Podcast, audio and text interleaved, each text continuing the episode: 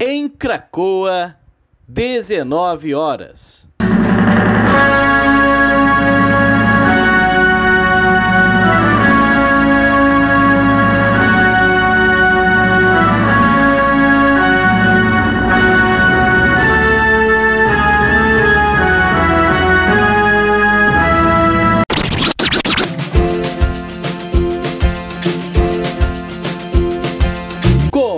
Começa agora a Voz das HQs. Seja bem-vindo, ministro Alessandro.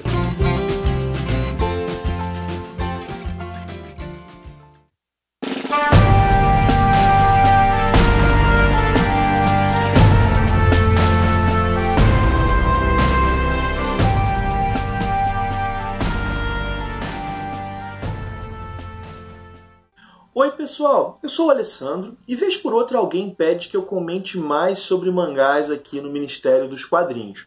Bom, o vídeo de hoje vai ser sobre o mangá Ayako, uma obra-prima do mestre Osamu Tezuka. Mas antes de entrar em detalhes sobre Ayako, eu quero fazer um comentáriozinho mais geral sobre a, a relação entre que eu, como eu vejo entre quadrinhos e literatura. Eu quero dizer, para mim, os quadrinhos não são literatura. Às vezes esse termo é usado para elevar os quadrinhos. Né? O quadrinho é visto como algo menor e alguém diz, poxa, mas tal obra é uma obra de literatura.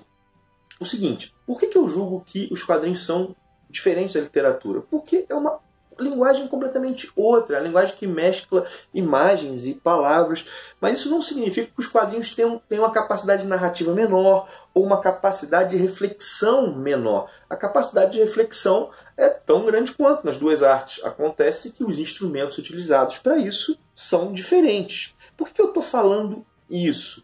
Porque, para mim, apesar dessa ressalva, Ayako é facilmente pode ser comparado ao grande livro daquilo que nós chamamos de grande literatura, né? dos grandes autores. Sabe? Quando a gente for falar do Brasil, nós falaríamos lá, Machado de Assis, Mário de Andrade, José Lins do Rego. Ayako facilmente pode ser comparado a um livro desse tipo. Ou, sei lá, se a gente for falar do Japão, Shusaku Endo, que escreveu O Silêncio. Isso aqui, galera, é uma senhora exposição dos dramas de uma classe social específica no Japão pós-guerra. Pô, caramba, Alessandro, isso deve ser chato? Não, isso é legal pra caramba, né? Vamos explicar mais um pouquinho.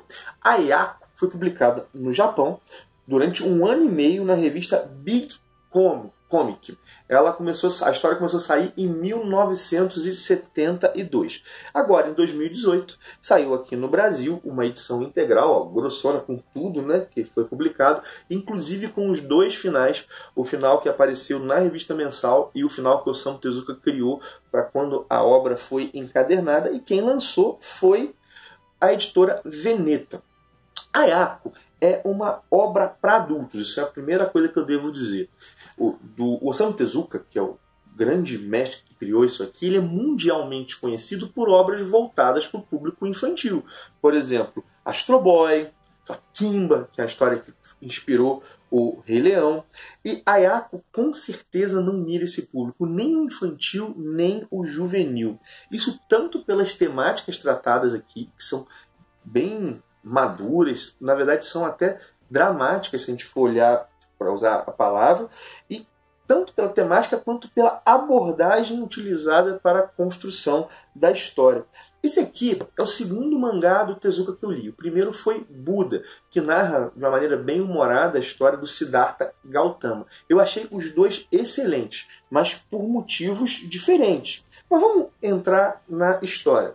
Nessa história aqui. Contrário de Buda, que tem até uma pegada vez por outra mais infanto-juvenil. Infantil seria exagero. Buda não é um mangá infantil, não. Mas tem uma pegada um pouco mais leve. Isso aqui tem uma, pesada, uma pegada pesada, dramática, que mostra os males da humanidade.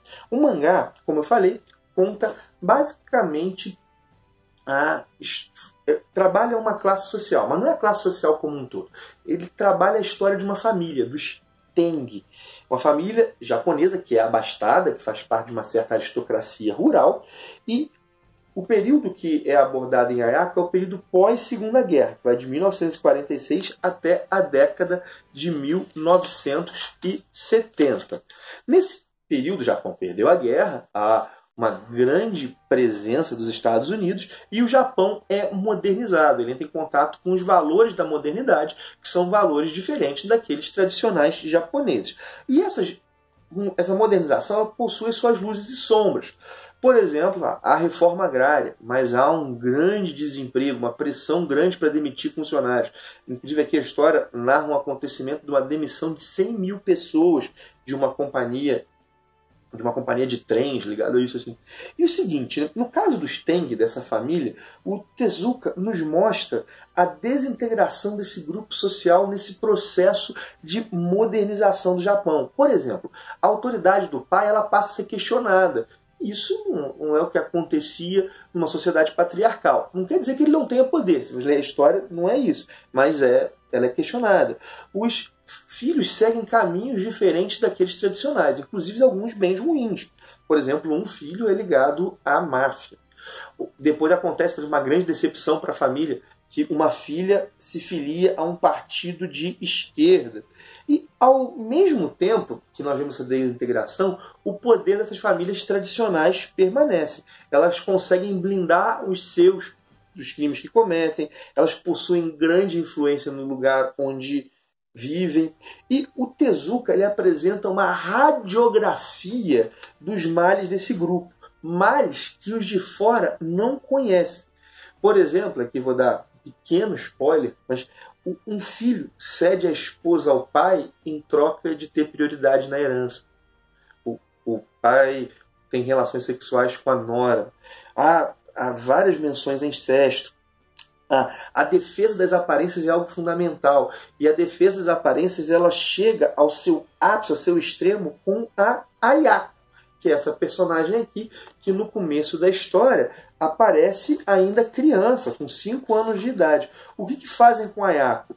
Ela pode ser utilizada como testemunha em um crime cometido por um membro da família. Então ela é trancada em um porão para viver ali supostamente até a sua morte. Ou seja, condena uma criança de 5 anos a viver num lugar insalubre e a ter muito poucos contatos com o mundo exterior, inclusive com a própria família.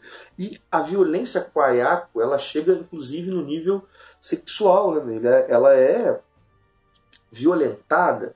Ah, ela é violentada. Mas dizer assim, mas ela quis, vai aparecer, mas na verdade ela quis porque ela ficou numa certa situação. Cara, chega uma situação tão triste que ela julga que sempre que ela gostar de uma pessoa, isso como adolescente, ela tem que se entregar sexualmente a essa pessoa. Ela desenvolve ao mesmo tempo um desejo pelo mundo externo e um medo desse mundo. É, há alguns elementos nessa história que me lembraram romances da literatura brasileira, como por exemplo Amar, Verbo Intransitivo, do Mário de Andrade, o ciclo A Tragédia Burguesa, do Otávio de Faria, porque esses romances também mostram por dentro certos males de uma classe social, das famílias de certa classe social. Né? Isso quer dizer que todas as famílias eram assim? Não, mas que uma defesa das, por trás das aparências, por vezes, há maldade. E um aviso, né? O, o, sexo ele é mostrado, ele é abordado e mostrado na história, não de modo pornográfico, não aparecem os órgãos genitais, por exemplo. E ele frequentemente é ligado à violência para com as mulheres, à objetificação dessas mulheres.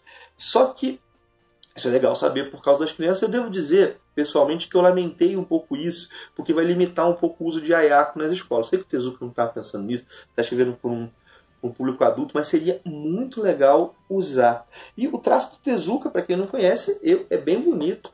E assim, já foi colocado várias vezes a serviço de histórias infantis e não fica devendo nada quando é colocado a serviço de uma história mais adulta.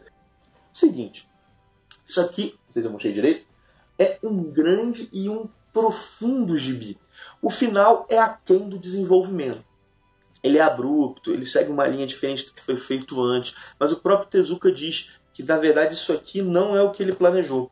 Ele planejou fazer isso aqui muito maior, uma espécie de irmãos cara, camara, Opa! Estou confundindo aqui o nome do Dostoiévski, né? Os irmãos Karamazov, ou Karamazov, como dizem, do, no mangá. Ele esperava fazer isso, né? Mostrar essas intrigas interiores à, à família e ele teve que terminar abruptamente. Cara, se isso aqui já é bom, eu imagino se ele tivesse levado o projeto a cabo. Tem um prefácio, edição brasileira, escrito pelo Rogério Campos, acho que é isso, né? Por Rogério de Campos, e tem o prefácio à edição japonesa, que é do Osamu Tezuka. O trabalho editorial bem legal, um baita gibi aí, um tijolinho aí de 700 páginas.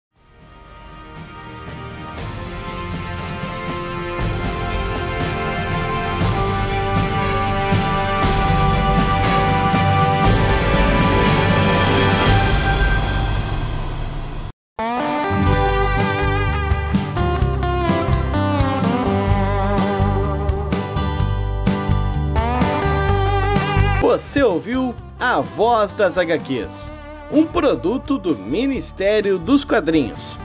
Quer saber mais sobre esse e muitos outros assuntos? Então acessa lá no YouTube o canal do Ministério. Tem conteúdo novo te esperando todos os dias. Encerra-se aqui o pronunciamento de hoje. Até mais!